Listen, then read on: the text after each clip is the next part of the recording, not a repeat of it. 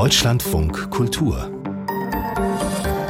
Lesart mit Frank Mayer. Seien Sie ganz herzlich willkommen. Ein Gedankenflieger, ein Formulierungstänzer, ein quecksilbriger Kopf wurde in den letzten Tagen verabschiedet und da wurden noch viel mehr besondere Formulierungen gefunden für den so schön schwer greifbaren Hans Magnus Enzensberger. Am Freitag haben wir erfahren, dass der Schriftsteller und Essayist und Übersetzer und Zeitschriftenerfinder und und und mit 93 Jahren gestorben ist und ich habe jetzt hier eine Schriftstellerin zu Gast, die den Enzensberger Faden weiter gesponnen hat, wenn man so will die einer seiner Spuren gefolgt ist.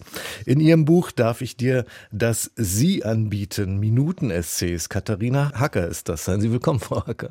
Guten Morgen. Mhm. Ähm, was würden Sie denn sagen? Was haben Sie da aufgenommen von Hans Magnus Enzensberger in diesen Essays? Gott sei Dank jedenfalls nichts äh, bewusst, denn mhm. sonst wäre ich eingeschüchtert mhm. gewesen von vornherein. Ich finde die Leichtigkeit großartig, das Vergnügen, die Gewissheit, dass ein Wort, was man benutzt, immer zu einem anderen Wort führt und ein Satz immer zu einem anderen Satz und dass wir durch die Sprache mit all dem verbunden sind, was, was wir lieben, natürlich auch mit dem, was uns, was uns schreckt. Und ich finde, er ist ein Vorbild in der, schier tatsächlich in der Vielfältigkeit. Und mhm. mein Ehrgeiz war immer, dass ein Buch nicht dem nächsten ähnelt. Mhm, mhm. Sie schreiben zum Beispiel in den Minuten-Essays auch über Kuscheltiere. Ja. Und ähm, da muss ich daran denken, dass Enzensberger ja auch zum Beispiel über die Sprache des Spiegel geschrieben hat, übers Fernsehen und das in einer Zeit, als das noch ganz ibä war und so als irgendwie niedrig kulturell galt. Ist das vielleicht auch eine Form von Ermutigung, die über ihn kommt, so über zum Beispiel Kuscheltiere zu schreiben? Ach so, nein, Kuscheltiere sind ja in meiner Welt was un ungeheuer Ehrwürdiges. Das ist dann eher so, als würde Enzensberger über den Papst schreiben oder so. Das natürlich nicht, aber das ist ein Teil von Enzensberger, ähm, der mir fern geblieben ist, tatsächlich. Ich bin Jahrgang 67. Enzensberger ist 29 geboren, wie meine hm. Mutter, die noch lebt, ähm, wie übrigens auch Anne Frank. Und ich bin ein ein spätes Kind und natürlich in einer ganz anderen intellektuellen und sonstigen Welt aufgewachsen und habe nur einen Bruchteil dessen mitbekommen, was er gemacht hat. Das Großartige ist ja trotzdem, die Radiohörerinnen und Hörer können es ja jetzt nicht sehen, aber eigentlich hätte ich natürlich am liebsten den halben Bücherschrank mitgebracht. und der ist bei Ihnen voller Enzensberger? Eigentlich sind wir gar nicht spezielle Enzensberger Leser, mein Mann und ich, aber halt schon irgendwie Buchmenschen und also auf zehn Bücher bringen wir es zusammen locker. Mhm. Äh, ich würde gern aber nochmal an diesem Essayistischen bleiben, weil das wurde jetzt in allen Nachrufen auch als so typisch für Enzensbergers Denken ähm, hingestellt. Und äh, Sie haben dieses Denken ja auch ausprobiert in Ihren Minuten-Essays. Und ähm, ich weiß nicht, ob Sie da mitgehen würden, dass in dieser Textform, in diesem Essayistischen auch eine bestimmte Haltung zur Welt steckt. Also vielleicht auch so eine Skepsis gegenüber abgeschlossenen Gedankengebäuden vielleicht? Genau, Essay ist Versuch. Und das hat er ja immer wieder äh, wohl sehr deutlich gemacht, dass ein Text nicht heißt, dass man sich nach der, nach der formulierten Meinung richten muss, sondern dass auch für einen selber die eigenen Texte Anlass zum Nachdenken sein könnten. Und bei ihm natürlich auch Anlass zum Vergnügen. Und was Sie gerade sagten, aber äh, andererseits auch wieder, dass Sie ähm, ebenso viel jünger sind als Hans Magnus Enzensberger. Ähm, äh, diese Rolle als öffentlicher Intellektueller, über die ja jetzt auch viel geschrieben wurde, die hat er dann für Sie wahrscheinlich nicht gehabt, oder? Nicht wirklich, interessanterweise. Und wenn, ist mir jetzt aufgefallen, hat er die Rolle dessen, der, der vor allem durch seine Lebendigkeit Aha. wirkt. Und dadurch, dass er, und dafür bin ich vielleicht am, am dankbarsten, er gehört einfach zu denjenigen, die auch meine Welt größer gemacht haben. Und das ist ja, er hat eine Poetikvorlesung gehalten in Frankfurt. Ich glaube, es war, ich weiß es nicht mehr, ich meine jetzt, es war 65, könnte gewesen sein. Da spricht er, ähm, da war der Titel, spielt der Schriftsteller eine Rolle, so wie mhm. ich es im Kopf habe. Und klar war doppeldeutig gemeint, wenn ich das jetzt an mich richte, diese Frage, dann ist mir ganz klar, wenn wir eine Rolle spielen, dann vor allem hoffentlich darin, immer wieder gegen, gegen, gegen Verengungen zu sagen, wieder größer gewesen, als wir dachten, die Welt. Mhm. Und bei Enzensberger muss man auch sagen, weniger trist, weniger grau, weniger hoffnungslos, weniger eintönig und voller bezaubernder Überraschung. Ich würde gern, wenn ich darf, einen Satz aus dem ja sowieso ganz, ganz, ganz großartigen das Wasserzeichen der Poesie mhm. vorlesen. Mhm. Da geht es darum, wie man ähm, Gedichte vielleicht wieder ein bisschen in die Welt bringt. Und da sagt er, wir gäben uns schon mit einem Gedichtbuch zufrieden, das uns unterhielte, statt uns zu quälen. Das ist, finde ich, was, was, was wir uns alle immer wieder vorhalten könnten. Und dann auch, warum zum Beispiel verspricht man uns immer zu die schönsten, die wichtigsten, die besten Gedichte? Warum sollten wir neben den berühmten nicht die obskuren, neben den tiefsinnigen nicht die zweifelhaften, neben den ergreifenden nicht die hanebüchenen Verse lesen? Und dieses, dieses Buch hat er ja unter Pseudonym veröffentlicht, ja. ne, als Andreas Thalmeier. Wie verstehen Sie das eigentlich, warum er das nicht unter seinem eigenen Namen rausgebracht hat? Keine Ahnung, aber ich war, ich, ich war auch so, er hat ja auch, ähm, ich habe jetzt den, den, sein, sein weibliches ähm, Pseudonym vergessen, die Bettgeschichten, die sind ja einfach großartig, wo er in der Begründung schreibt, naja, als Frau ähm, sprechend. Mein Mann wollte nicht so gerne, dass ich mich unter meinem echten Namen öffentlich zu diesen Themen äußere. Und ähm, weil Sie gerade bei der Lyrik waren, äh, soweit ich weiß, äh, hat mir meine Redakteurin erzählt, die zuerst mit Ihnen telefoniert hatte, haben Sie zuerst jetzt Hans Magnus Enzensbergers Museum der modernen Poesie wieder in die Hand genommen, als Sie von seinem Tod erfahren haben. Das ist ja eine Anthologie mit 351 Gedichten aus aller Welt, die er 1960, also auch schon vor sehr langer Zeit, Zeit herausgegeben hat. Warum haben Sie da danach jetzt zuerst gegriffen? Man weiß das, also erstens war einfach das, was am das nächste Buch ähm, bei uns in den, in den Bücherschränken. Und auch so ein vertrauter Anblick, wobei ich das, glaube ich, in meinem Leben in mehreren Ausgaben hatte, was auch daran liegt, dass meine eigenen Bücher irgendwie aus Versehen in Israel verloren gegangen sind, ähm, die meisten. Mir ist beim Reinblättern aufgefallen, dass ich ihn zum Beispiel César Vallejo, den peruanischen Dichter, verdanke, der für mich eine immense Rolle spielt und den ich sicher, wo ich sicherlich alle paar Monate den, mhm. den Surkamp, Bibliothek Surkamp Band in die Hand nehme. Ist ja schon auch sehr Surkamp Enzensberger. Und das ist auch Natürlich empfindet man sofort solch eine Dankbarkeit, wenn man diese zwischen diesen ganzen Büchern dann spaziert, die ja oft dazu noch sehr schöne Bücher sind. Mhm, mh. Jetzt gab es ja ähm, natürlich jede Menge Nachrufe, auch hier bei uns natürlich, bei Deutschlandfunk Kultur. Ähm, haben, ich weiß nicht, wie viel Sie davon zur Kenntnis genommen haben. Wie kam Ihnen das jetzt vor, wie diesem Schriftsteller nachgerufen wurde in den letzten Tagen?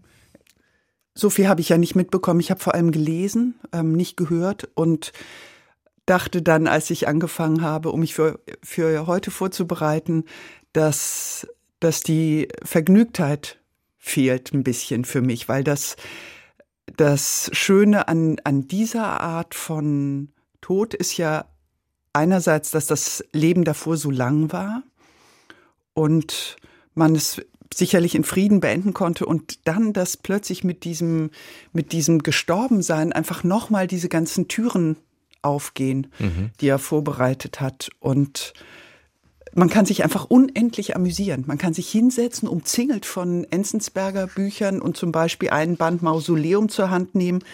Das sind, ähm, vielleicht steht es vorne drin, wie viele das sind. Nee, steht nicht drin. Es sind Balladen. Ähm, und zwar Balladen über bedeutende Personen, zum Beispiel über Leibniz.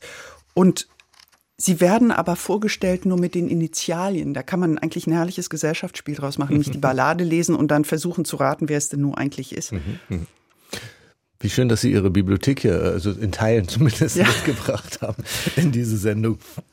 Zum Schluss vielleicht, Sie kennen ein Gedicht von Hans Magnus Enzensberger fast auswendig, habe ich gehört. Sie haben es aber auch auf einem Blatt mitgebracht. Könnten wir das vielleicht zum Schluss von Ihnen hören? Es ist passt, weil der Titel Erinnerung an den Tod ist und es passt irgendwie auch zu Enzensberger. Erstens, dass, ähm, dass man es auswendig kann und zweitens ähm, haben wir unser erstes Auto nach diesem Gedicht auch benannt, was irgendwie, finde ich, auch zu Enzensberger passt. Und jetzt lese ich es vor. Das heißt, äh, ganz kurz, das heißt, Ihr Auto heißt Erinnerung an den Tod? Nee, Nee. Das, das wollte ich jetzt. Alcibiades, mein Spießgeselle. So. Das Auto hieß ein Käfer natürlich. Wir befinden uns ja am Ende der, der 80er Jahre. Der Käfer hieß dann eben Alcibiades. Erinnerung an den Tod. Alcibiades, mein Spießgeselle, bist du lange fort? Ich weiß nicht, wohin bist du gegangen? Ach, nur bei der Regatta bist du nicht an Bord? Und die Forellen muss ich jetzt alleine fangen? Und selbst das Mokka-Malen macht mir nicht mehr Spaß? Und wenn es regnet, wirst du nicht mehr nass? Jetzt bin ich traurig, wenn ich Grog bestelle, Alcibiades, mein Spießgeselle. Lange bist du fort. In meinem Schrank liegt noch die alte Pfeife. Woanders? Im Notizbuch steht vielleicht der Ort. In einem Zimmer, das ich nicht mehr ganz begreife, liegt unser roter Kater und liegt unsere Braut. Die Kneipen sind jetzt alle leer und laut. Die Nächte, angenagt von grüner Helle. Alcibiades, mein Spießgeselle. Du bist lange fort. Ich muss dich lieber wohl zu end vergessen. Zuweilen, schlaflos, fällt noch ein vertropftes Wort, ein Streich, ein Schlips, ein Heisersein, ein Essen, ein Angstruf mir von weißen Vögeln ein, sonst bin ich alt und lächelnd, wie ein Kieselstein, und wachte gern auf die uns forttut, auf die sanfte Welle, Alcibiades, Alcibiades, mein Spießgeselle. Erinnerung an den Tod, ein Gedicht von Hans Magnus Enzensberger, für uns gelesen hier von Katharina Hacker, der Schriftstellerin. Wir haben über den Tod von Hans Magnus Enzensberger in der vergangenen Woche gesprochen. Haben Sie ganz herzlichen Dank, Frau Hacker. Ich danke Ihnen. Man kann ja gerade Zuversicht doch ganz gut brauchen und erstaunlicherweise kriegen wir jetzt hier eine Dosis Zuversicht von der Buch Wien, dem größten Buchfest in Österreich. Das ist gestern zu Ende gegangen. Mein Kollege Stefan May war dort dabei und er bringt aus den vielen Gesprächen, die er da geführt hat mit den Büchermenschen dort, Zuversicht mit. Jetzt nicht in ganz dicken Paketen, aber doch in vielen kleinen Dosen.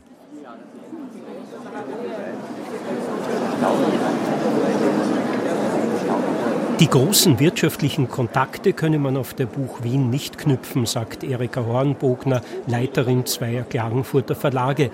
Der Wieser Verlag hat den Schwerpunkt auf osteuropäischer, der Drava Verlag auf slowenischer Literatur. Nach Leipzig und Frankfurt ist die Buch Wien halt immer so der Ausklang des Jahres.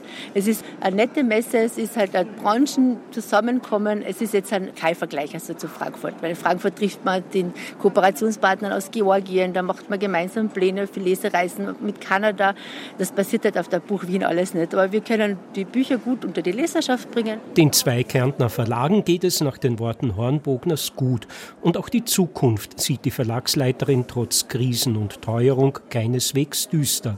Vielleicht spart ihr jemand, der ein Krimi liest oder eben so diese Vielleser, die richtig diese dicken Wälzer lesen, weil sie es sich wirklich nicht mehr leisten können. Aber ich glaube, unsere Leser, die wollen unsere Bücher lesen. Die sind halt nicht so viele wie die breite Masse, aber gerade die kleinen Verlage spüren das vielleicht gar nicht so schlimm wie die großen Publikumsverlage. Und auch der Verleger Bernhard Borowanski ist grundsätzlich zuversichtlich. Er vertritt den Braumüller Verlag aus Wien.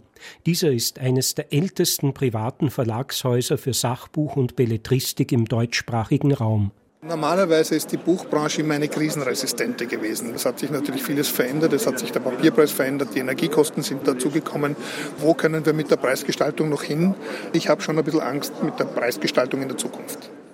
Die Buch Wien bezeichnet Borowanski als wichtigen Impuls vor dem Weihnachtsgeschäft, zumal gerade problematische Zeiten zu bewältigen waren. Wir haben ein ganz schwieriges Jahr schon fast hinter uns, weil die Ausläufer von Covid uns in den ersten Monaten äh, große Remittenten beschert haben, die aber jetzt wieder ausgeglichen werden konnten. Der Wiener Verleger Alexander Pottiger leitet den Picus Verlag und auch er beurteilt die Situation des österreichischen Verlagswesens als gut, wenngleich es von Sorgen geplagt sei. Die Verlage leiden natürlich für die ganze Branche ein bisschen an der gedämpften Konjunktur. Aber unser Hauptproblem ist nach wie vor, dass die Papierpreise so explodiert sind in den letzten 18 Monaten. Unsere Produktionskosten sind um 35 Prozent gestiegen. Und das kann man nicht alles durch Preiserhöhungen abfangen. Derzeit bereitet sich die Branche schon auf die kommende Leipziger Buchmesse vor, denn da wird Österreich Gastland sein. Ich glaube, das wird eine ganz, ganz tolle Festveranstaltung. Wir sind sehr, sehr optimistisch, dass es eine großer Eindruck sein wird, den wir hinterlassen als Österreich. Ob das uns kaufmännisch als Verlage so wahnsinnig weiterbringen wird, sei dahingestellt, das ist eine ganz andere Baustelle. Kein Wunder, dass auch der Direktor der Leipziger Buchmesse, Oliver Zille, die Buch Wien besucht hat. Gespräche mit den Verlegern und Verlegerinnen standen auf dem Programm, das Ausloten der Stimmung in der österreichischen Buchbranche. Die Vorbereitungen auf den Gastauftritt seien schon weit gediehen, viele Neuanmeldungen registriert worden, sagt Ziele. Wir haben jetzt gerade unseren Anmeldeschluss für die Aussteller hinter uns gebracht und 90 Prozent der bisherigen Hauptaussteller mit eigenem Stand haben sich bis 15. November in Leipzig angemeldet. Also ein starkes Signal für den Auftritt dann im April 23. Und insofern sind wir sehr optimistisch und jetzt fangen wir mit der Programmplanung an und gehen da in Etappen voran. An dem außergewöhnlichen Motto des Österreich-Auftritts Mehr als wir mir stört sich Ziele nicht. Auch Verleger Pottiger meint, dass Österreich als Gastland keine Exotik wie andere Länder bieten könne. Ein solcher Spruch vermöge dies aber zu erzeugen. Allerdings wird das Motto wohl oft übersetzt werden müssen, glaubt der Leipziger Messedirektor. Also in Sachsen bestimmt, würde ich mal sagen. Nee, aber dieses Motto mehr als wie wir, ich sage es mal auf Hochdeutsch, um mich hier nicht zu blamieren, signalisiert ja klar die Intention dieses Gastlandauftrittes, offen zu sein und die verschiedenen Facetten, die hier in der Literatur und der Kultur Österreichs über die engen österreichischen Grenzen hinausgehen, eben auch zu repräsentieren. Und wir haben bei der Auswahl dieses Gastlandes und bei den ganzen Diskussionen ja immer auch uns gewünscht, dass die Verbindungen, die Österreich nach Mittelosteuropa, nach Südosteuropa hat, eben auch in so einem Gastlandprogramm mit zum Klingen gebracht werden. Somit gilt auch hier, nach der Messe ist vor der Messe. Stefan May nach der Buch Wien und vor der Leipziger Buchmesse Ende April ist die in diesem Jahr. Deutschlandfunk Kultur Buchkritik der afroamerikanische Autor Randall Cannon, der wurde von der großen Toni Morrison entdeckt und dann hatte er zu tun mit dem Werk von einem anderen großen, James Baldwin. Randall Cannon war einer von Baldwins Nachlassverwaltern. Bei uns ist Randall Cannon noch ein Unbekannter, aber der Surkamp Verlag bringt jetzt seinen Debütroman heraus. Der Einfall der Geister heißt er auf Deutsch. Im Original ist er schon 1989 erschienen. Sein deutsches Debüt erlebt Randall Cannon nicht mehr, denn er ist vor zwei Jahren gestorben. Unsere Rezensentin Lara Sielmann hat den Roman gelesen und ist jetzt hier. Guten Tag. Hallo. Also Geister, was für Geister fallen denn da ein? Das kündigt der Titel ja an.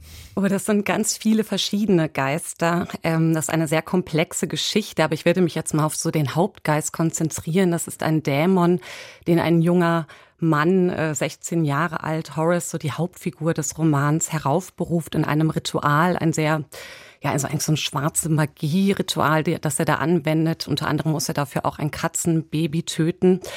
Und er hofft sich eigentlich ähm, eine Verwandlung zu einem Vogel. Äh, diese Verwandlung klappt aber nicht so ganz, eben weil er anstelle dieses Katzenbabys ein Menschenbaby, meint er, danach ähm, hätte opfern müssen. Das wird ja immer grausamer. Ja, das ähm, liest sich aber gar nicht so grausam mhm. tatsächlich. Genau, und anstelle dieses Federkleides äh, hört er dann aber eine Stimme eines Dämons und dieser Dämon lenkt ihn dann und so erleben wir einen sehr wilden Ritt mit Horace durch die Nacht, äh, durch das kleine Dorf, in dem er aufgewachsen ist. Er ist so gut wie nackt, nur mit einem Gewehr bekleidet, das er seinem Großvater klaut. Und er besucht so unterschiedliche Stationen seines Lebens und darüber lernen wir ihn kennen, seine Geschichte, seine Familie, aber auch äh, die Geister seiner Familie. Oh, was für ein Setting und was für ein Ritt. Ähm, äh, vielleicht versuchen wir mal einen Zugang.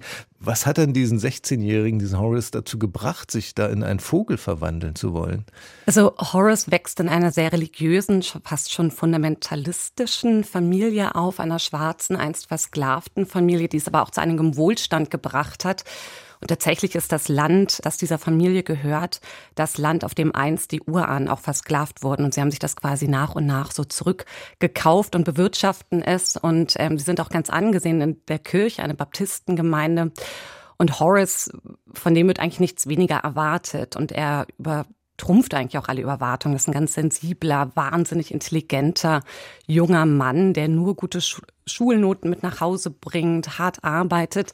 Allerdings ist Horace auch schwul und diese Homosexualität, damit hat er große Schwierigkeiten. Also wir befinden uns selber so Mitte der 80er Jahre.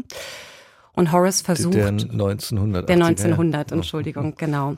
Und Horace versucht eigentlich, ähm, ja, so eine, einen Zugang zu seiner Homosexualität, zu seiner Sexualität zu finden, findet aber nur Abneigung und sieht auch keine Erlösung für sich. Er ist selber auch gläubig und sieht aber in seiner, in seiner Gemeinde keine, ja, keine Akzeptanz, versucht sich auch mitzuteilen, einem Familienmitglied. Und dieses Familienmitglied macht ihm auch deutlich, dass das nur eine Phase ist, zum Beispiel, oder dass er schon damit lernt, zu leben, ohne aber das auszuleben. Und dass er, ich hänge immer noch an diesem Verwandlungsritual, da in ein, ein Vogel zu werden. Wie wird das denn plausibel gemacht? Also ist das, wird das dargestellt als ein persönlicher, ja, ein, eine Art Wahn von Horace oder ist das etwas, was auch die Menschen um ihn herum glauben an solche Rituale? Nee, die anderen nicht. Das ist wirklich Horace, weil er eben auf einen schwarzen oder eher auf so einen Mystiker, auf einen christlichen Mystiker im Rahmen seiner Studien stößt und da dann endlich so eine Form eines Erlösungsgedankens Gedankens dann plötzlich eine so, ah, das, wenn ich das mache, wenn ich irgendwie, vielleicht finde ich ein Ritual, das aber auch eigentlich so christliche Wurzeln hat, dann ähm, bekomme ich diese Form der Erlösung. Und äh, so verrennt er sich da total in alle möglichen äh, Zauber, Rituale, liest alles, was er dazu finden kann und bastelt sich das dann eigentlich, glaube ich, so ein bisschen selber auch zusammen. Und wie erzählt jetzt Randall Cannon diese Geschichte? Aus welcher Perspektive macht er das? Ja, das ist ein ganz wilder Ritt. Das ist multiperspektivisch. Wir lernen verschiedene Familienmitglieder auch kennen. Wir lernen auch so deren Sicht auf Horace und ich denke, ich muss jetzt gar nicht groß erzählen, aber wenn ein junger Mann nachts im Wahn mit einem Gewehr rumläuft, ist relativ wahrscheinlich, wo diese Geschichte ja auch hingeht. Also sie wird jetzt im klassischen Sinne nicht gut ausgehen. Und diesem Fall spüren diese Familienmitglieder nach. Gleichzeitig bringt uns der Autor so aber auch zurück in verschiedene Jahrzehnte dieser Familie und wir lernen eigentlich, dass es eher auch so eine Form der Schicksalsgemeinschaft ist. Also ähm, die auf Rassismus, Homophobie, ähm, diesem ja Glauben irgendwie auch so basiert. Das äh, ja ist äh, auf eben verschiedenen Ebenen erzählt und eigentlich diese Befreiung wiederum, die Horace sucht, findet sich in der Erzählart wieder, weil der Autor sich verschiedenen Genres dabei bedient. Wir haben viele theatrale Dialoge, wir haben Gospels mit dabei, die eingespannt sind in diese Geschichte und das ist so so fantastisch erzählt. Also es ist ein völlig befreites Erzählen, da gibt es keine Regel scheinbar. Und das steht halt so total für mich auch in diesem, im Kontrast zu dem, worum es da eigentlich geht, weil es eigentlich allen Menschen in diesem Buch, ja, die eigentlich alle so eine Form der Unfreiheit leben und ertragen müssen. Ich habe schon gesagt, Randall Cannon ist bei uns noch völlig unbekannt. Hat er es später noch an, das ist ja sein Debütroman, hat er noch ähnliche, so beeindruckende Bücher später geschrieben? Also er hat nicht viel geschrieben, auch keinen weiteren Roman. Er hat hauptsächlich als Professor für kreatives Schreiben in Amerika gearbeitet und gelehrt. Er hat noch ein paar wenige Erzählbände rausgebracht, die aber auch alle in diesem selben Kosmos spielen. Also dieser Ort Tim's Creek in diesem Buch spielen auch in anderen ähm, Geschichten von ihm eine Rolle. Und dann gibt es noch ein paar nicht fiktionale Werke von ihm, aber viel nicht. Und er ist auch in Amerika nicht besonders bekannt. Man kennt ihn natürlich. Er ist auch einer, das klang ja auch schon eben bei dem an, was ich über diese Erzählart oder Machart des Romans äh, erzählt habe, ein ähm, wiederentdeckter queerer Erzähler eigentlich mhm. auch. Und ich hoffe sehr, dass wir das ähm, hier jetzt mit ihm in Deutschland mit dieser auch wirklich fantastischen Übersetzung von Eva Bonnet und Aminata Cizé, der Autor hier einige Fans auch bekommen wird. Mir scheint, es hat er unbedingt verdient, nach dem, was Sie über dieses Buch erzählt haben. Den Roman Der Einfall der Geister von Randall Cannon im Surkamp Verlag erschienen mit 300 Seiten, 24 Euro ist der Preis. Vielen Dank an Lara Siemann. Straßenkritik. Michael May, letzte Buch, was ich gelesen habe, war von Brandon Q. Morris. Enceladus, Science-Fiction-Literatur, Hard Science-Fiction nennt sich das und ähm, mir hat sehr gut gefallen, dass halt auch im Abspann dann wissenschaftliche Abhandlungen zu dem Kontext waren und das auch sehr ja, einen Ausblick über eine mögliche Perspektive der Menschheit geben konnte. Also jetzt nicht wirklich komplett Science-Fiction mit äh, Beam wie bei Star Trek oder äh, Star Wars mit so eher Science-Fiction-Märchen, sondern ähm, wirklich eine mögliche Zukunft aufgezeigt hat. Michael May hat in Leipzig gelesen Enceladus, das Buch von Brandon Q. Morris. Das ist im Bell Epoch Verlag erschienen mit 330 Seiten. 13 Euro ist der Preis. Wie lassen sich Flucht, Exil, Heimatlosigkeit in Worte fassen? Um diese Frage ging es in diesem Jahr beim Wettbewerb zum Wortmeldungen Förderpreis. Wortmeldungen, das ist ein Literaturpreis für kritische Kurztexte. Zehn Texte waren da für die drei Förderpreise nominiert und am vergangenen Freitag wurden die Preise vergeben und zwar an Juli Mahit Karli, an Irina Nekrasov und an Jona Jitja und mit der bin ich jetzt verbunden. Guten Tag und Glückwunsch zu der Auszeichnung. Hallo. Guten Tag, vielen, vielen Dank.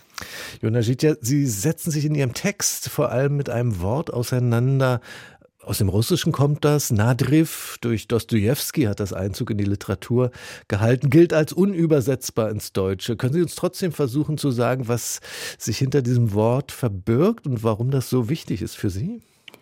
Also Nadriv, das ist ein Neologismus von Dostoevsky und er hat damit versucht, eine Art Zustand zu beschreiben, der ein kontinuierliches Zerreißen beschreibt, aber nicht, also kurz vor dem Zerreißen sozusagen, dieser Prozess immer kurz davor zu sein, zu zerbrechen. Und Sie, Sie steuern in Ihrem Essay auch äh, Nadrif-Momente an in Ihrem Leben. Können Sie uns da vielleicht einen davon beschreiben, ähm, wo Nadrif in Ihrem Leben auftritt? Ich glaube, am stärksten ist dass wenn als Kind hin und her gefahren wird zwischen diesen zwei Ländern. In dem Text gibt es eine Stelle, wo ich schreibe, ich bin nie zu Hause, außer auf der Autobahn zwischen Deutschland und Kosovo. Mhm. Kosovo ist das Land, aus dem meine Eltern geflohen sind. Und das ist, finde ich, das beschreibt diesen Zustand am besten, nämlich nur wenn man unterwegs ist, kann man ankommen. Weil in jedem Moment, in dem man vor Ort ist, gehört man nicht richtig dazu. Man ist zu deutsch oder zu albanisch. Man ist nicht deutsch genug oder nicht albanisch genug.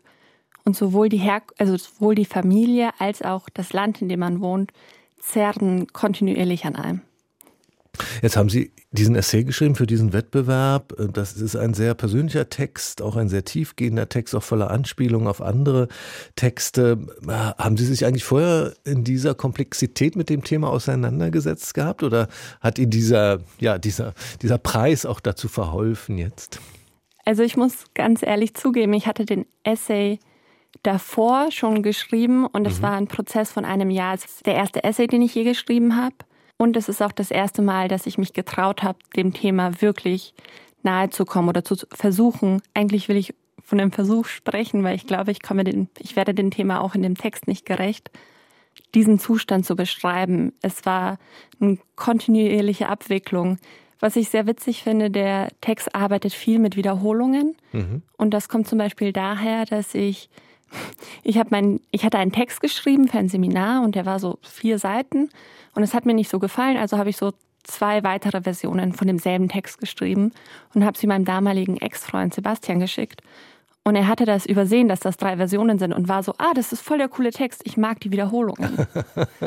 und so arbeitet der Zufall mit an, am Schreiben. Exakt. Und, und diese Wiederholungen sind dann ja auch so ein elementarer Teil dieses Textes geworden. Mhm ja, so kam es halt auch dazu, immer wieder. Und es, es beschreibt auch witzigerweise so gut dieses Gefühl, weil es ja immer wieder ein Kreisen um dasselbe ist. Man kommt immer wieder zu denselben Punkten. Und es scheint auch, also es gibt ja auch keine Lösung für den Zustand. Weil Sie gesagt haben, ähm, Sie zweifeln an, ob der Text jetzt, ähm, ich weiß, Ihr Wort jetzt nicht mehr gelungen ist oder ob Sie es ausgeschöpft haben. Ich kann nur sagen als Leser, dass mich die Erfahrung, die Sie äh, beschreiben oder von der ich glaube, dass Sie sie beschreiben, eben dieser Fremdheit an zwei Orten, äh, zumindest hat sie sich mir als Leser sehr stark vermittelt mit Ihrem Text.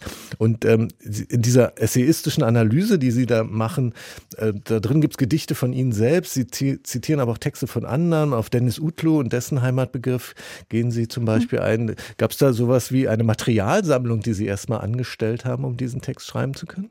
Ja, es hat sich ein bisschen angefühlt, als würde ich wandern gehen. Aha. Und mit jedem Schritt, den ich diesem Text näher gekommen bin, habe ich neue. Ähm, Jan Falk hat das bei der Preisverleihung als Gefährten bezeichnet, diese Stimmen, mhm. die aufkommen. Und ich mag dieses ähm, Wort sehr gerne, weil ich finde, es beschreibt sehr gut diesen Prozess zu suchen, sich selbst in andere Leute Worte zu suchen. Und bei Dennis Utlos Roman zum Beispiel Gegen Morgen, woraus auch die Zitate sind, hatte ja. ich ganz stark das Gefühl, meine Sprache zwischen seinen Zeilen zu finden. Mhm. Und Gefährten hatten Sie ja jetzt auch ähm, bei der Auszeichnung, also Ihre beiden Mitausgezeichneten, Juli Mahit-Kali und Irina Nekrasov. Ähm, und bei deren Texte, äh, also es gibt Berührungspunkte zwischen den Texten von Ihnen dreien. Es geht bei allen dreien um Herkunft, um eingewanderte Eltern, um ein zweisprachiges Aufwachsen. Was haben Sie denn aus, ihrer, aus den Texten Ihrer beiden Kolleginnen mitgenommen? Also bei Irina Nekrasovs Text ging es ja um Mariam, das war ihre Urgroßmutter, die erste Person, die deportiert wurde in ihrer Familie unter Stalin. Und da fand ich unglaublich beeindruckend, wie sie diese sehr geschichtslastige, sehr theorie- und sehr komplexe Aggression Russlands während der Sowjetunion thematisiert und auseinanderklamüsert hat und gleichzeitig so unglaublich zärtlich mit diesem Thema umgegangen ist. Und es gibt diese wundervolle Szene, die, finde ich, diesen Text am besten beschreibt, ist, wo Mariam bis nach, also über 1000 Kilometer reist, zu Fuß, per Pferd und mit Zug, um Stalins Beerdigung beizuwohnen, nicht um ihn zu betrauern, sondern nur um sicherzugehen, dass dieser Mann auch wirklich tot ist. Mhm. Also Irina hat da ein unglaubliches Talent dafür, diese Sachen darzustellen. Und bei Juli, bei Julis Text, der hieß äh, Tere Mere Mein, ich keine Ahnung, was das heißt, fand ich, während Irinas Text so ein sehr zärtlicher und sehr ähm, anspruchsvoller und theoretischer Text war, war bei Juli hatten wir so ganz viel Humorelemente, ganz viel Komik. Mhm. Aber auch, die haben einen zum Lachen gebracht, aber mit so einem sehr bitteren Nachgeschmack. Und er referenziert dann Popkultur und auch ganz viele rassistische Klischees und verhandelt Geschlechterrollen. Und all das ähm, ist dann so eine Explosion von verschiedenen Eindrücken und das so chrom, also so, mit so einer Chromik auszuhandeln.